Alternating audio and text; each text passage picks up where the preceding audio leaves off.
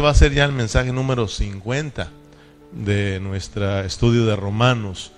Aparte todos los resúmenes que han venido dando nuestros hermanos.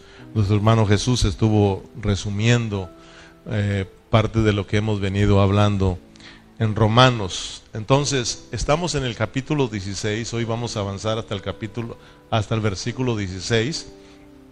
Y ahí acuérdense que Pablo, eh, en los primeros versículos, él cuando empieza a concluir su carta, él empieza mencionando la palabra iglesia, iglesia, iglesia, y luego iglesias, iglesias. Cinco veces miramos que Pablo dice iglesia, iglesias, iglesia, iglesias, iglesia, iglesia. Cinco veces para enseñarnos que la vida de la iglesia tiene que ver con una vida responsable.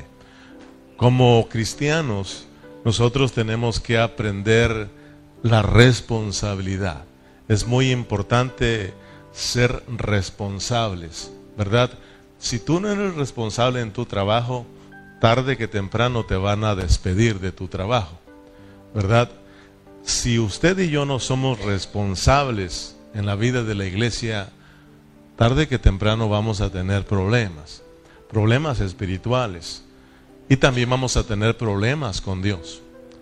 Entonces, eh, es muy importante porque la voluntad de Dios en Romanos no es nuestra salvación, ya aprendimos, sino que la voluntad de Dios en Romanos es la iglesia, es la edificación de la iglesia, es la edificación del cuerpo de Cristo. Eso es lo que Dios anhela. Amén.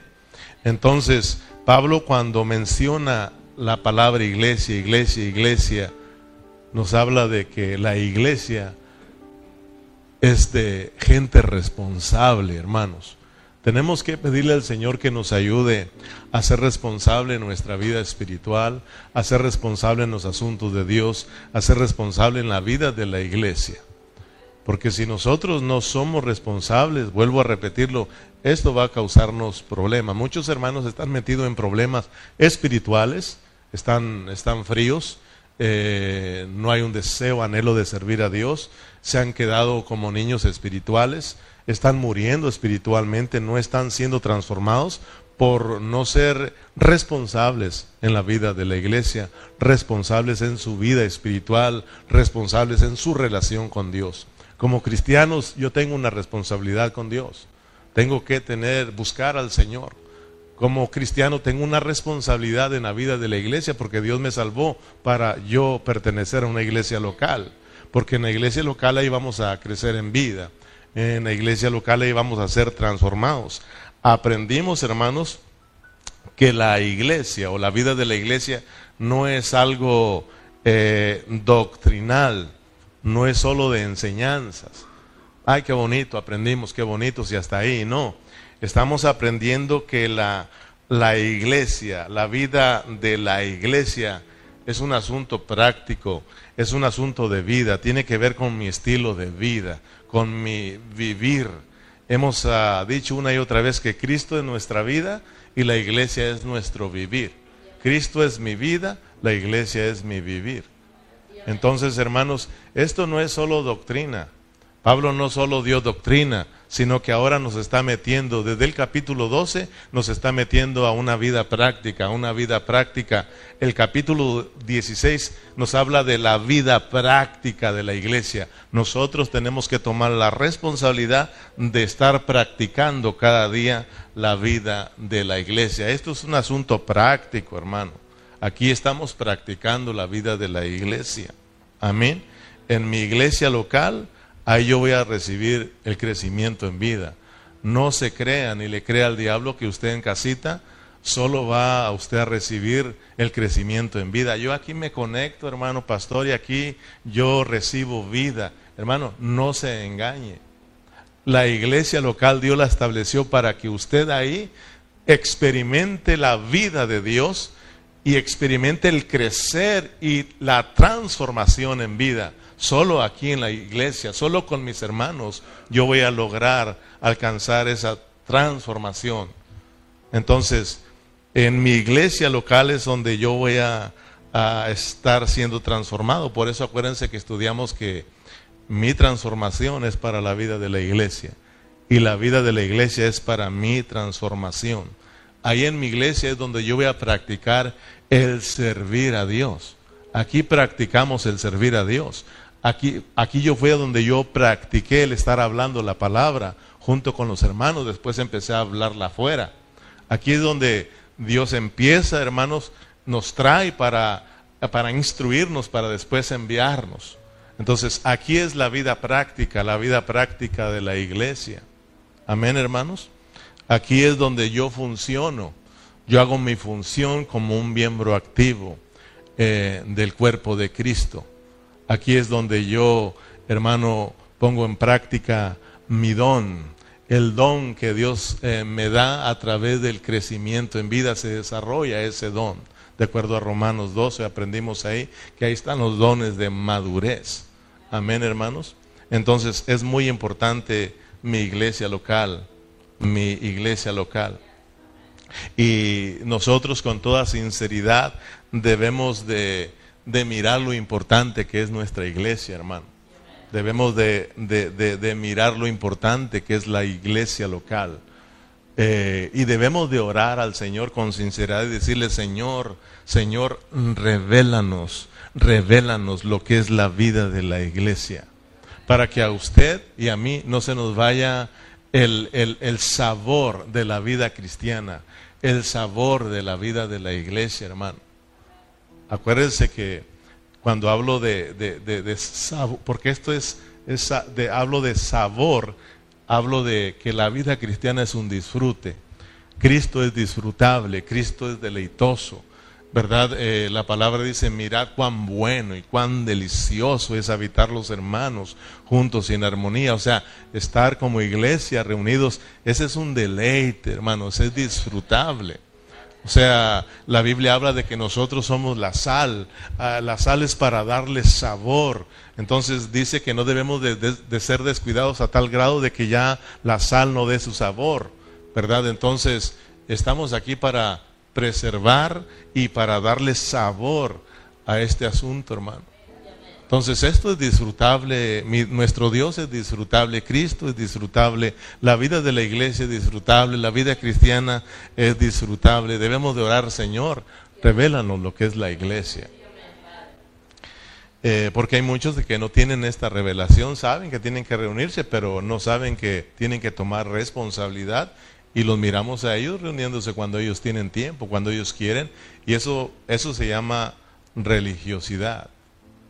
Acuérdense que Dios no es religión. Dios no te sacó de una religión para traerte a otra.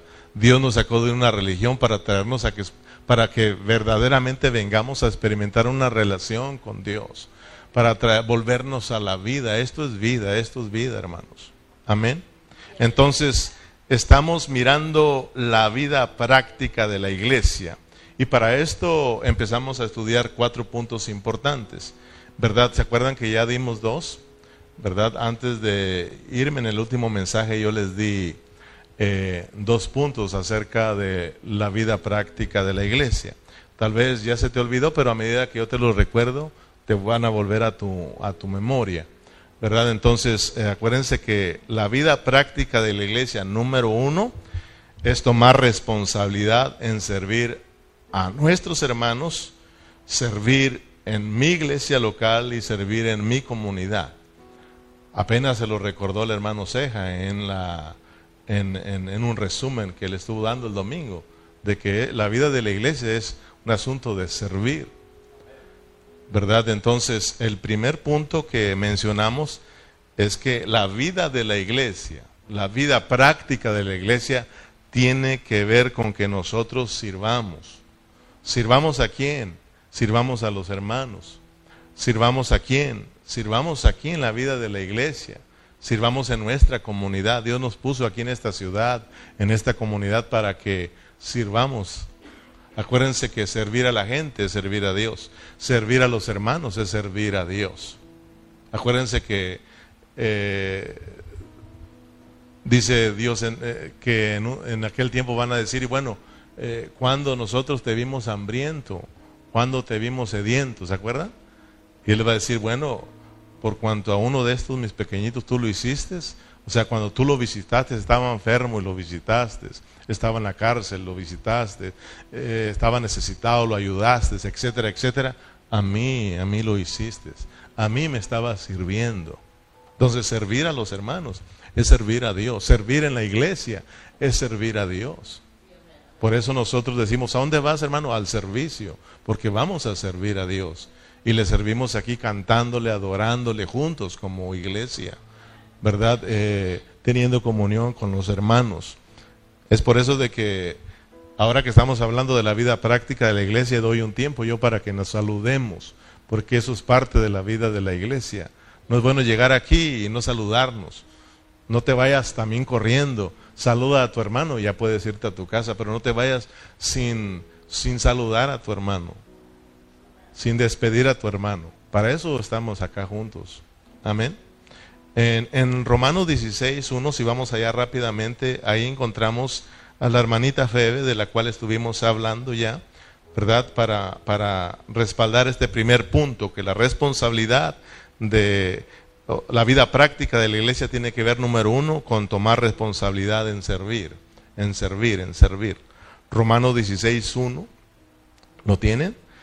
No se pierda de ahí porque vamos a seguir estudiando. Dice, os, recomiendo además nuestra hermana Febe, la cual es diaconisa de la iglesia en Sencrea, que la recibáis en el Señor como es digno de los santos y que la ayudéis en cualquier cosa en que necesite de vosotros, porque ella ha ayudado a muchos y a mí mismo.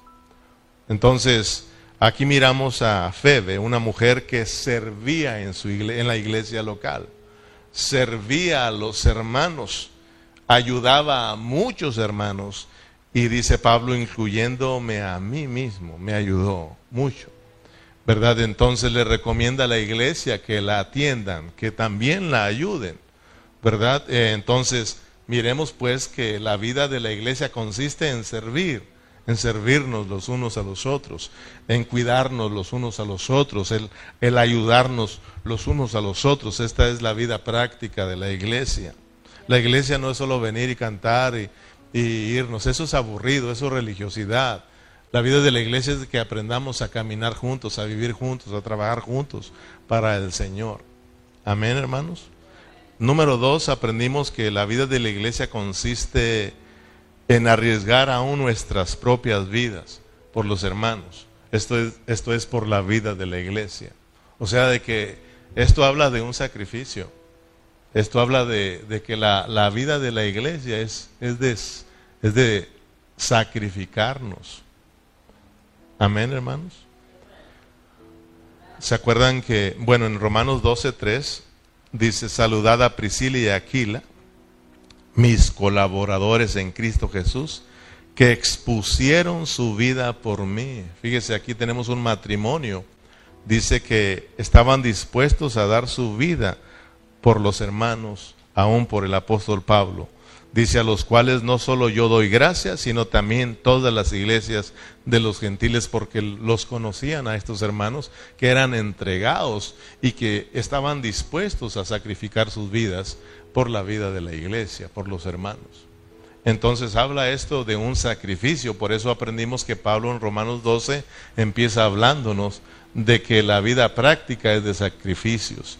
La vida de la iglesia, la vida práctica de la iglesia es de, es de sacrificarnos, es de entregarnos como un sacrificio vivo, santo, agradable a Dios. Entonces tendremos una, una reunión, un culto racional, Amén, hermanos.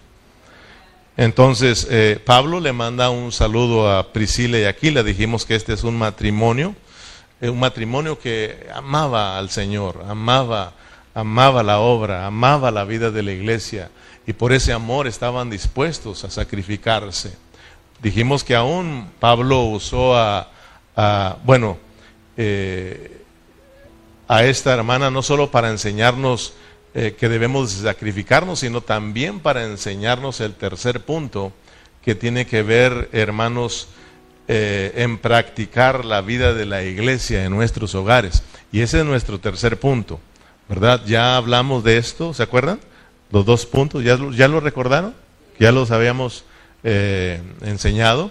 Ahora voy a enseñarles los otros dos que nos quedan y así vamos a estar terminando por el día de hoy. Entonces, en tercer lugar, el tercer punto, la vida práctica de la iglesia consiste en que lo practiquemos en nuestros hogares. Fíjese lo que dice Pablo acerca de este matrimonio. En versículo 5, parte A, saludad también a la iglesia de su casa.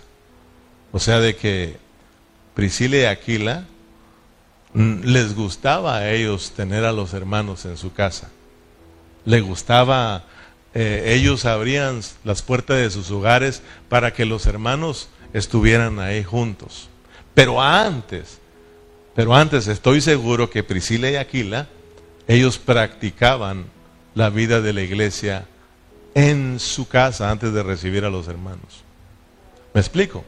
O sea, de que ya hemos venido enseñando en otros estudios que la vida de la iglesia comienza en mi casa, comienza en tu casa.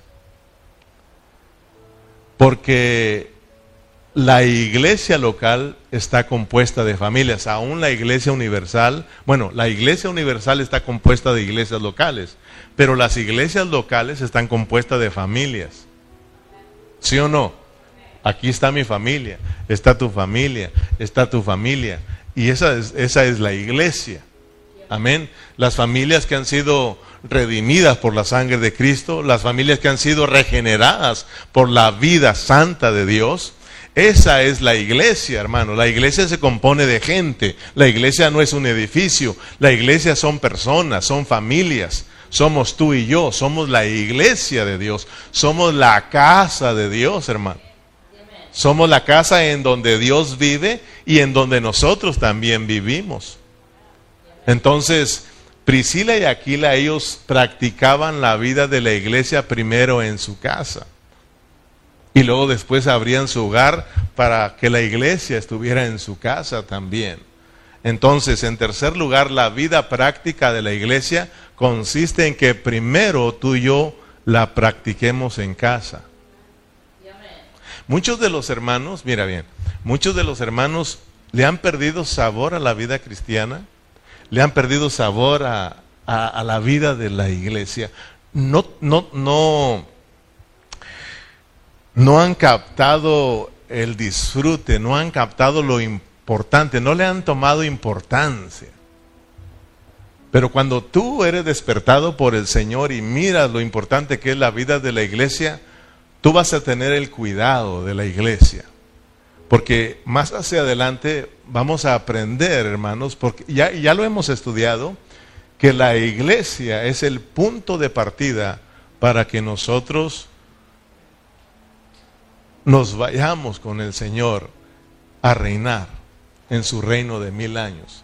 Si tú no estás viviendo la vida de la iglesia, si tú no eres un cristiano que está siendo responsable con tu iglesia local, con la iglesia donde tú te reúnes, vas a tener, por eso te digo, vamos a tener problemas. Y uno de los problemas es de que vamos, vamos a estar, vamos a estar fuera del reino. Porque si no es, porque la iglesia es el reino si estamos practicando la vida de la iglesia, estaremos listos para entrar al reino de mil años. Si tú no practicas aquí, ¿cómo es que tú vas a participar en el reino de mil años? Es como que si me invitan a mí a, participar de, una, de un equipo de fútbol para jugar, pero yo tengo que ir a practicar antes. ¿Y qué tal si yo no me presento a, a practicar, a practicar? Entonces, ¿cómo es que me van a llevar a jugar? Amén. Entonces, aquí estamos practicando la vida de la iglesia y el Señor, un ejemplo, estamos practicando y el Señor está diciendo, este me sirve para el reino, este me sirve para el reino, este me sirve para el reino, este no, este no, distraído, descuidado. O sea, ¿sí me entienden? ¿Me explico, hermano? O sea, es importante. Muchos los llamados y pocos los escogidos. Más nos vale empezar a practicar la vida de la iglesia. Cada vez que tú te reúnas, ten en mente que Dios te está echando el ojo.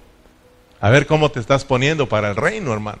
Yo quiero entrar al reino, yo quiero reinar con Cristo, por eso debo permitir que Él reine y gobierne primeramente en mi vida y que yo empiece a practicar lo que es la vida de iglesia.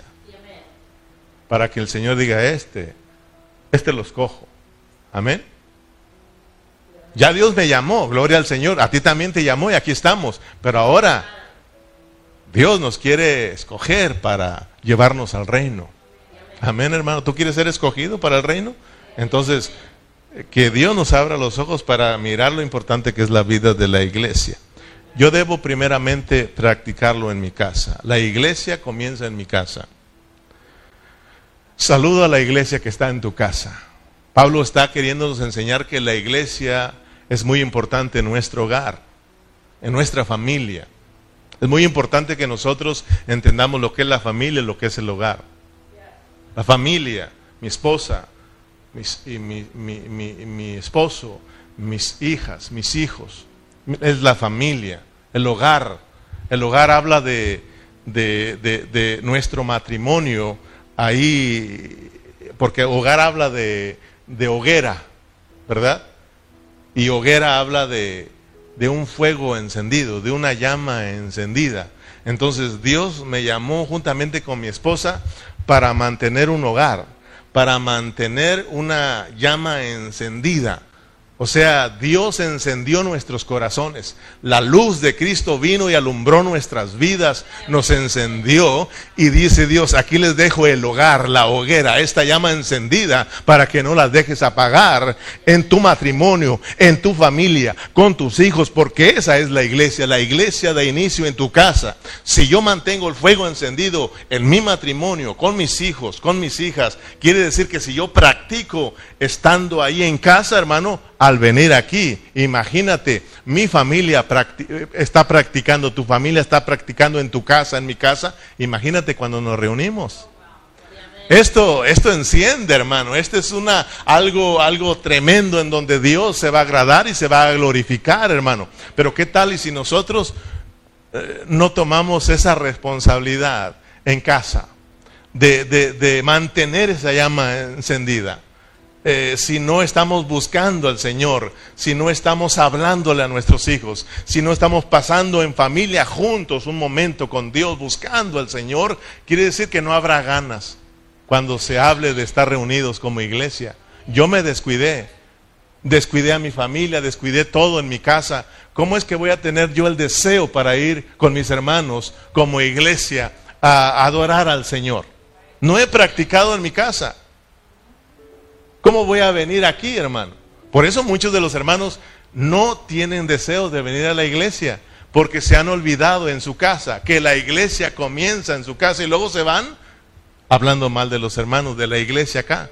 Es que ahí está aburrido. Eh, ¿Te das cuenta dónde empieza el aburrimiento? Empezó el aburrimiento en sus casas, el aburrimiento espiritual, de buscar al Señor, de estar buscando al Señor en familia, en matrimonio, empezó en sus casas. Fueron descuidados en sus casas. Serán descuidados en su iglesia local. Hermano, no descuidemos nuestra iglesia local, significa no descuidar nuestra relación con Dios en la familia, en nuestro hogar. La palabra está llena de versículos donde nosotros tenemos que estar eh, con, con esa llama encendida. Amén. Que Dios nos ayude, hermanos. Pablo dice saludar también a la iglesia que está en su casa.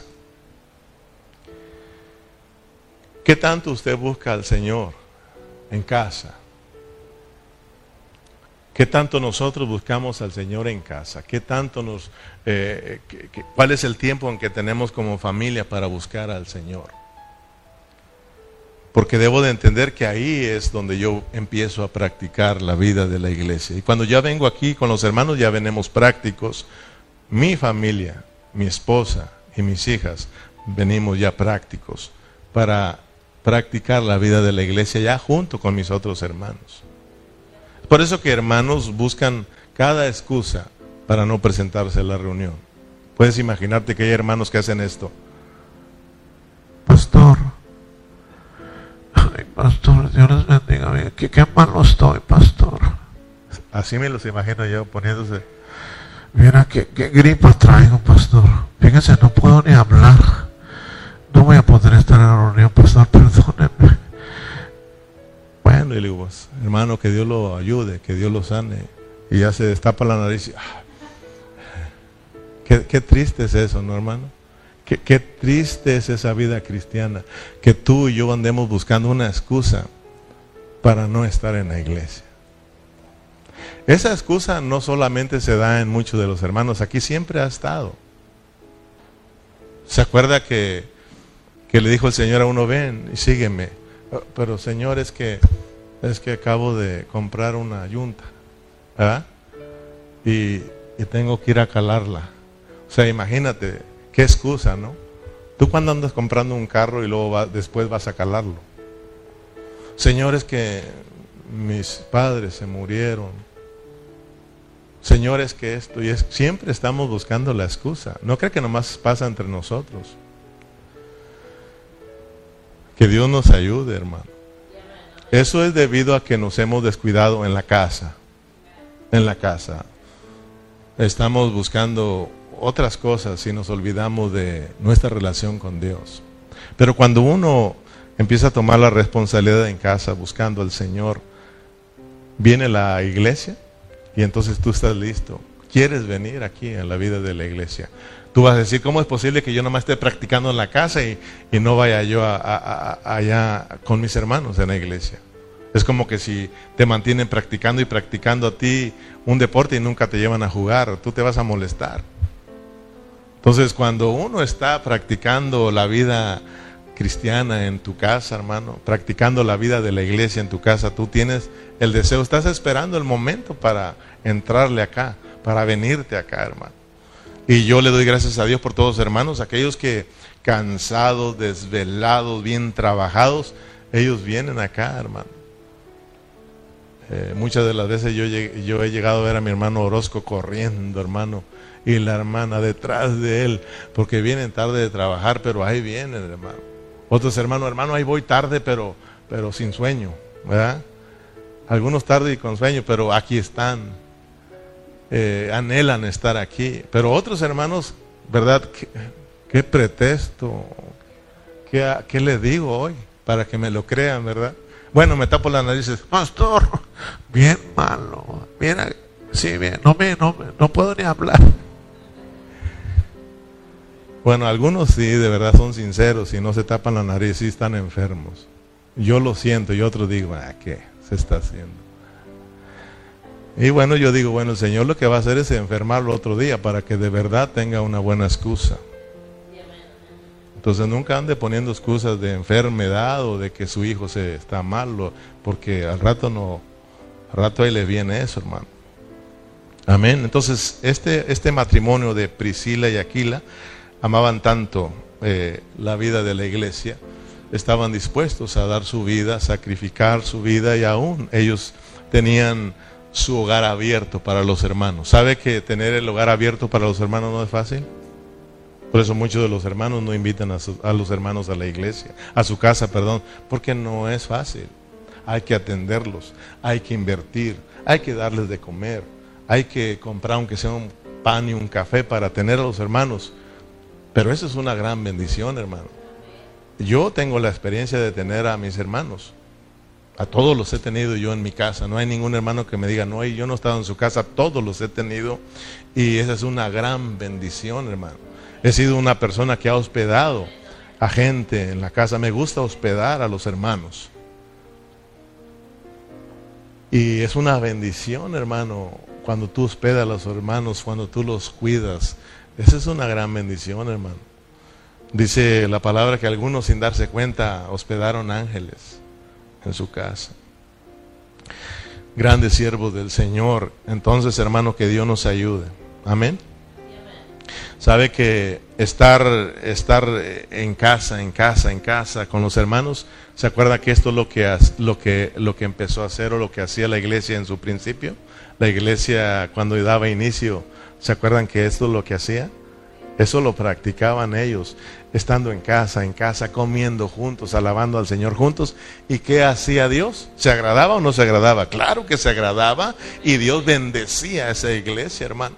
A veces creemos que cuando andar haciendo esto y el otro vamos a atraer a la gente, simplemente aprendiendo a practicarlo en mi casa y con mis hermanos, Dios se encarga de añadir gente. ¿Cómo la ve? A veces nosotros andamos trabajando demasiado por atraer a la gente, haciéndoles conciertos, haciéndoles eventos. Vienen un día y ya otro día ya no están con nosotros. Pero el estar practicando la vida de la iglesia en mi casa y en la iglesia, hermano, con mis hermanos, eso es lo que Dios se va a agradar y dice Dios, yo me encargo de atraer gente. Porque vamos a verlo en Hechos capítulo eh, Hechos 2, 46.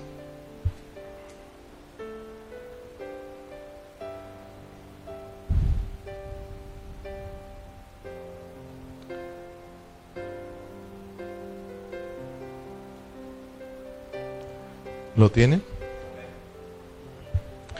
Y perseverando unánimes, dice, y perseverando unánimes cada día en el templo y partiendo el pan en las casas, comían juntos con alegría y sencillez de corazón, alabando a Dios y teniendo favor con todo el pueblo, y el Señor añadía cada día a la iglesia los que habían de ser salvos. Vea qué importante es, es la vida práctica de la iglesia, porque es una iglesia que está viva. Es una iglesia que está funcionando, todos están trabajando, todos están funcionando y hay un buen testimonio ahí, hermano. Que la gente es atraída, la gente nos ve juntos, nos ve salir juntos eh, y eso causa admiración y, la gente llega al momento que dice yo, yo quiero estar ahí, invítame. Sabes que, que yo no quería nada con los hermanos pero aún me llamaba la atención que Berna llegaba contento de la iglesia y se iba contento. ¿A dónde vas? Voy a la iglesia. Vamos, mm, otro día. Y se iba contento, venía contento. ¿Verdad? Entonces eso me llamaba la atención. Y un día que, que no me invitó, yo dije, yo quiero ir porque así somos, ¿no? O sea que cuando nos invitan no queremos y cuando no nos invitan queremos. Porque somos, somos medios tremendos, ¿verdad? Ah, por ejemplo, cuando, cuando nosotros cancelamos algún servicio, los que no venían por años ese día querían venir. es que cancelaron, ¿por qué? Y queríamos ir. Y tenía un año que no venía y ese día se le ocurrió. Por eso cuando nos fuimos, al, cuando nos fuimos a, a la recreación, de verdad que traía la intención de poner un letrero ahí que la iglesia no estaba aquí, estaba en el parque. Y se me olvidó el papel. Yo pienso que Dios quería tratar con esas personas. Total que le dije al Donis o a alguien por ahí, le digo, no, es que iba a poner porque hay unas familias, ¿verdad?, que está viniendo, le digo, y, ella no tenemos su, su, su, contacto y me preocupa a ellos, ¿verdad? Entonces, este, bueno, al final dije, Dios, encárgate. Bueno, así pasó. Y al final sí, tocaron la puerta de alguien que no viene y quería venir. Así pasa, ¿verdad? Entonces, somos, somos cosa seria, cosa seria. Entonces, la, la, vida de la iglesia, miremos ahí la, cómo, cómo al principio la iglesia, eso se llama iglesiar. Iglesiar, estar con los hermanos, eso es iglesiar. Vamos a iglesiar, vamos con los hermanos. Lorenzo me hablaba de que tuvo un grupo en su casa el domingo y eso es bonito porque ahí, ahí se convive, ahí tienen comunión, ahí hermano se disfruta a los hermanos y eso, eso sale uno bendecido ahí. Entonces es muy importante, ¿verdad? Y de repente se da uno cuenta que otros hermanos se van a otro lado y están juntos. Eso nos debe de alegrar a nosotros. Nunca, nunca usted haga grupitos, hermano. Porque a veces dicen, es que el pastor hace su grupito, aquel no. Lo hacemos cuando empezamos a decir, es que aquellos se fueron. Tú empiezas a hacer los grupitos. No lo hagas, hermano. ¿Sí o no? Uno es el que piensa, no, ya no me invitaron, se fueron. No, es que aquellos se fueron para... Uno es el que empieza a hacer los grupitos. Y pensamos que aquel anda haciendo grupitos. ¿Me explico? Usted debe de alegrarse y decir, eso es la vida de la iglesia. Yo me voy a traer otro grupito a mi casa. Priscila y Aquila les gustaba tener a los hermanos en casa. Quiero decirte que es una bendición tener a los hermanos en casa. Oiga, pastor, pero yo, yo no, me alcanza. ¿Cómo no te va a alcanzar para hervir un agua y ponerle ahí una cucharada de café y que se toman un cafecito con una galleta? ¿Cómo? ¿Cómo? Eh, no debemos de hacer así con los hermanos. Si tú invitas a los hermanos a tu casa, te van a invitar porque lo que siembras cosechas. Yo te he dado testimonio de que yo de verdad, sinceramente, no he tenido, pero he tenido el deseo de tener a los hermanos en casa. Y le digo, hermano, ah, le he dicho a mi esposa, lo que tengas, inviértelo, vamos a cenar junto con los hermanos. Y Dios es testigo, ella es testigo de que lo hemos invertido. Y Dios ahí me ha bendecido, hermano, con hermanos que me dan ahí. ¿Cómo no voy a tenerlos cuando yo invierto y luego Dios me bendice, hermano? Yo digo, Señor, yo les hago otra carne asada, si de esto se trata. ¿Sí me entienden? Entonces, pero es bonito, es bonito, hermano. Amén. La vida práctica de la iglesia. ¿Comienza dónde? en nuestra casa. Practícalo en casa, practícalo en casa, practícalo en casa y vas a anhelar hasta aquí también. Y vas a venir práctico, vas a venir ejercitado, cantando y alabando al Señor. Porque a veces logramos venir aquí y no hemos practicado y no, no, no, no cantamos, no nos gozamos, nos, nos aburrimos aquí, hermano. Y esto no es, no es aburrimiento. Amén. Entonces, primero en tu casa, después en la iglesia. Acuérdate que en Mateo capítulo 5, si tú acuerdas ahí, eh, la palabra nos dice que nosotros somos, somos la luz del mundo. Amén. Somos la luz del mundo. O sea, Dios encendió una llama en nosotros. Dios dijo, vosotros sois la luz. O sea, entonces, eh, primeramente, de acuerdo a Mateo 5, dice que la luz alumbra en casa, a los que están en casa, ¿sí o no? Y luego después dice que alumbra a los de afuera.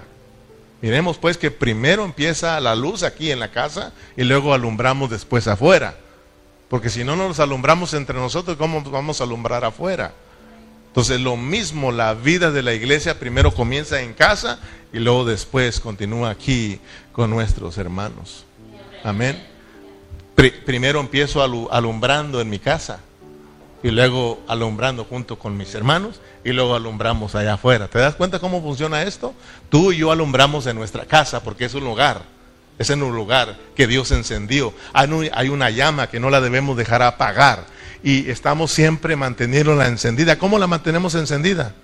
Ese, ese, hogar, esa llama, esa hoguera, e, e, esa llama en nuestro hogar, estudiando la palabra, orando juntos en familia, alabando al Señor juntos en familia, buscando al Señor juntos en familia, nosotros mantenemos el fuego encendido en el hogar. ¿Verdad? Y entonces, hermanos, de ahí venimos a nuestra iglesia alumbrando todos juntos. Imagínate si no es gloria eso. Imagínate si no tendremos una reunión gloriosa, hermano, donde Dios es expresado. Entonces, si alumbramos entre todos nosotros acá, claro que alumbraremos nuestra comunidad.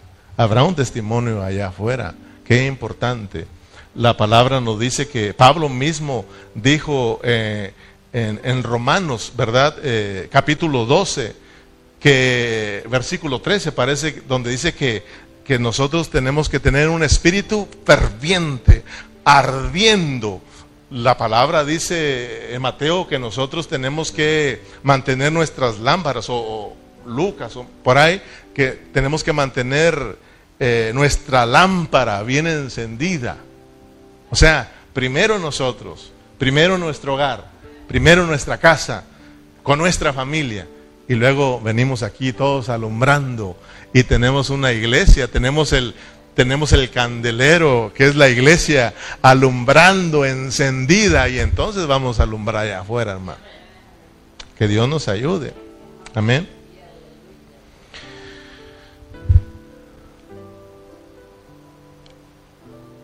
Número cuatro y último. El cuarto lugar debemos amar a nuestros hermanos con el amor de Dios. O sea, la vida práctica de la iglesia, cuarto y último, tiene que ver con amar a nuestros hermanos, con el amor de Dios. Dijimos que el testimonio, el testimonio más grande de una iglesia local, ¿cuál es? Es el amor. el amor, el amor. Si no hay amor, dijo Pablo, de nada sirve lo que hagamos. El amor de Dios, eso es un punto importante. En Romanos 16, 6, saludad a María, la cual ha trabajado mucho entre vosotros, saludad a Andrónico y a Junias, mis parientes y mis compañeros de prisiones, los cuales son muy estimados entre los apóstoles y que también fueron antes de mí en Cristo. Saludad a Amplias, amado mío en el Señor. Saludad a Urbano, nuestro colaborador en Cristo Jesús, y a, y a Estaquis, amado mío, Estaquis, amado mío, algo así. Saludad a Peles, aprobado en Cristo. Saludad a los de la casa de Aristóbulo. Saludad a Herodión, mi pariente. Cuando Pablo dice mis parientes, no está hablando en la carne, sino que está hablando de gente que era judía. Porque ahí había gente judía y gente gentil. Porque yo escuché un predicador que dice, Pablo tenía mucha familia cristiana. O sea, está hablando de su gente, de sus paisanos judíos. Amén. ¿Dónde voy? Saludad a Herodión, mi pariente, saludad a los de la casa de Narciso, los cuales están en el Señor, saludad a Trifena y a Triofosa, como que hicieran gemelas estas, ¿verdad? Trifena y Triofosa, las cuales trabajaban en el Señor, saludad a los, saludad a la amada Pérsida, la cual ha trabajado mucho en el Señor, Saludad a Rufo, escogido en el Señor, y a su madre y mía.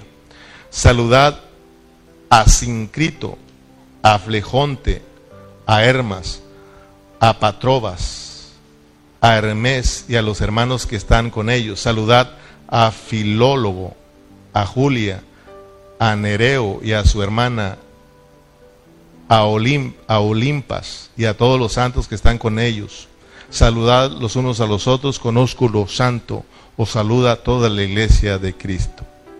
Uno, uno es bien bendecido, hermano. Yo al menos soy bien bendecido cuando leo todos estos nombres medio raros, ¿verdad? Eh, porque yo tengo un nombre medio raro. Y no te rías porque tú también, ¿verdad?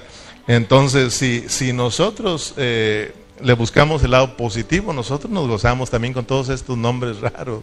Porque si uno pone su nombre ahí, pues eso casa también. Por ejemplo, imagínate al apóstol Pablo saludando a la iglesia en Burlington, saludando a los hermanos en Burlington. Imagínate, salúdame al hermano Cayetano en Burlington, ¿verdad?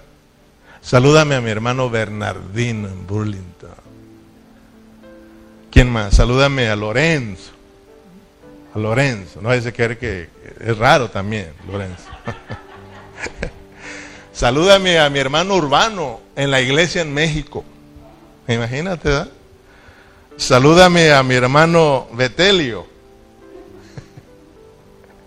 Salúdame a, mi hermana Luisa. No se ríe, hermana, porque también nos gozamos ahí. Imagínate, saludos a la hermana Gladys. Salúdame a la hermana Chona. Faustina. ¿Te das cuenta que yo me gozaba y le decía gracias Señor porque me hago uno con todos estos hermanos?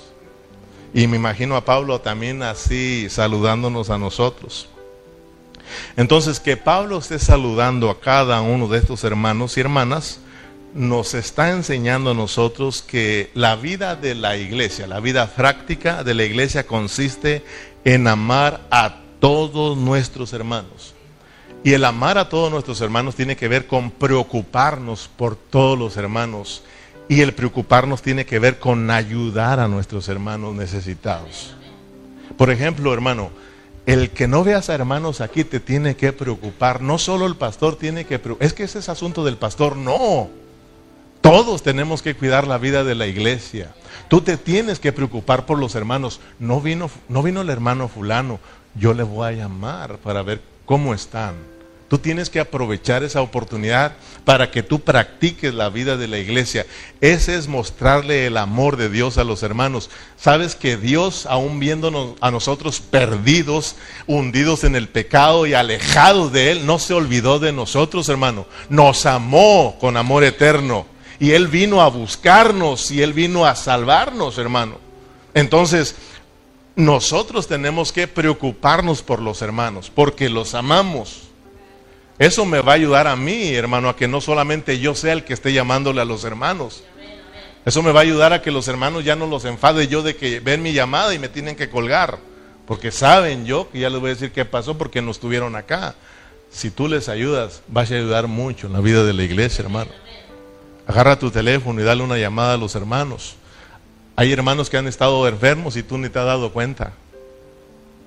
¿Cómo que se estaba muriendo y ni cuenta me di? ¿Cómo que casi se le paraba el corazón y yo ni cuenta me di? Hasta que lo está diciendo el pastor. Si tú empiezas a llamarle a cada, los hermanos, a cada hermano constantemente, te vas a dar cuenta de lo que está pasando en sus vidas. Y ellos también se van a dar cuenta de lo que pasa en tu vida. Porque hay hermanos que dicen, estuve enfermo y nadie me visitó. Casi me muero. Pues pues nunca le hablaste a nadie, hermano. Nunca hablaste, hermano, oren por mí, estoy enfermo, hermano, oren por mí. Más que uno va a orar y te va a ir a visitar, hermano. Pero si no dices nada, ni que fuera uno para adivinar allá, hermano, qué está pasando contigo. Si todos nos relacionamos, ¿verdad que nos vamos a dar cuenta qué está pasando, hermano? Entonces, yo sé que ahora tú vas a hablarle a, los hermanos. ¿Verdad que hay muchos hermanos aquí que no, no vinieron hoy? Dales una saludadita, hermano. No los regañes. Dale una saludadita porque a veces tenemos eso y en vez de animarlos los desanimamos. Por ejemplo, yo me ha tocado ver aquí hermanos que tienen un mes, que no vienen y de repente llegan. ¿Dónde estaba, hermano? Pensé que se había ido al mundial. O sea, en vez de recibirlo con un abrazo y nos da gusto saludarlo, mirarlo, pensamos que ya se había ido al mundial.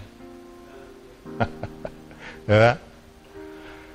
Pensamos que ya usted ya andaba en otro rollo. Entonces tenemos que tener gracia. Amén, hermanos. Yo le saludo a los hermanos y a veces no le digo por qué no vinieron, simplemente, ¿cómo estás? Quería saludarte, hermano. No te he mirado, espero que estés bien, ¿verdad? Ahí esperamos vernos en la próxima reunión y con eso ya lo estamos diciendo todo, ¿no? Vamos aquí bien, hermano, a traerle unos sus huevitos, pero eso es una excusa para hablar con ellos, a ver qué está pasando. Si llego con los huevitos ya sabes, ¿verdad? Que voy a platicar contigo. Pero con amor, aprendimos que hay que hacerlo con amor. Tenemos que preocuparnos. Todo, Pablo, cuando está mencionando los nombres, se está preocupando de todos los hermanos. Está enseñando que todos tenemos que preocuparnos el uno por el otro. En esto consiste la vida práctica de la iglesia, hermano. No es difícil, es algo práctico. Número uno, servir a los hermanos servir a la iglesia, servir a mi comunidad. Número dos, estar dispuestos a arriesgar nuestra propia vida por la iglesia, por los hermanos. Número tres, debemos buscar como familia a Dios en casa. La iglesia comienza en casa, primero en casa, en casa. Y número cuatro, preocuparnos los unos por los otros, pero hacerlo con todo el amor de Dios, así como Dios lo hizo por todos nosotros. Amén. Entonces le dejamos aquí, seguimos. Urbano ya contestó, saludos a Urbano. Sí, son hombres, son hombres bien bonitos que, que hermano, no están tan quemados. A veces hasta los nombres de nosotros los usan para password, porque dicen que jamás los van a encontrar esos. Vamos a, vamos a ponernos de pie.